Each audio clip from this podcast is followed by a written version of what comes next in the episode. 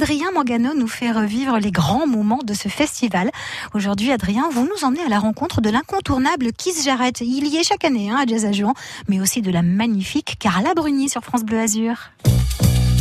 Quel merveilleux décor que la Pinette Gould de Jean-Lépin pour accueillir les plus grands noms du jazz depuis 60 ans. On continue de vous raconter l'histoire de ce festival avec la participation de Renaud Duménil, responsable communication événementielle Antibes Jean-Lépin.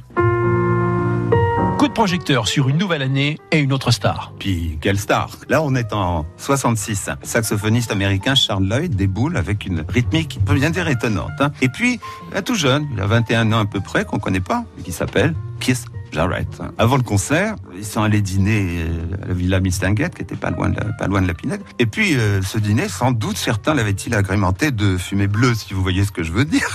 Si bien qu'au troisième morceau sur scène, ils ont littéralement explosé. Et j'arrête aussi, hein, semble-t-il, parce que se démenait comme un fou furieux sur son piano. On n'avait jamais vu ça. Hein. Du coup, il a aimé Juan. Oui, il s'est produit quand même plus d'une trentaine de fois, hein, avec toujours les, les, mêmes exigences. Alors d'abord, pas de photos, sinon on arrête. Et il a failli le faire un soir. Alors sinon, tous les ans, il réserve un restaurant qui est fermé le soir sur la plage derrière la Pinède, et il mange avec ses collaborateurs. Sauf en 2002, où il a prévu d'enregistrer son album Up for It en live. Imaginez le le camion, etc., etc. Ça, on peut pas reporter. Hein. Et ben, figurez-vous ce jour-là, il pleut jusqu'à 22 heures. Le disque s'est fait quand même, parce qu'à la faveur d'une accalmie, et ben, il a joué caisse. On lui avait installé des petites tentes de fortune, mais chat échaudé craint le froid.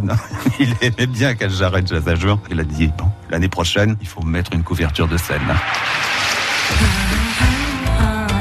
Dans l'histoire de Jazz à Juan, il y a aussi des artistes pour qui la Pilette Gould n'était pas une évidence. Comme en 2018, avec Carla Bruni, qui se produit sur la scène légendaire.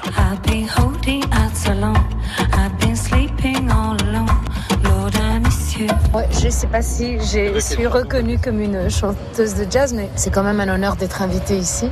Comme vous dites, c'est un festival légendaire. Bon, alors le jazz aujourd'hui, euh, évidemment, euh, si on pense à Miles Davis, si on pense à Billie Holiday, euh, le jazz aujourd'hui, c'est la plus belle musique qui soit.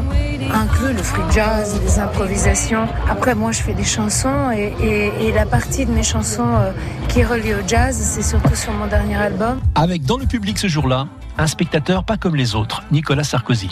On continue de vous raconter les 60 ans de Jazz à Juan, demain sur France Bleu. Le journal de 8h30 arrive sur France Bleu Azur. La chronique d'Adrien Mangano est aussi à retrouver sur France Bleu. Et juste après...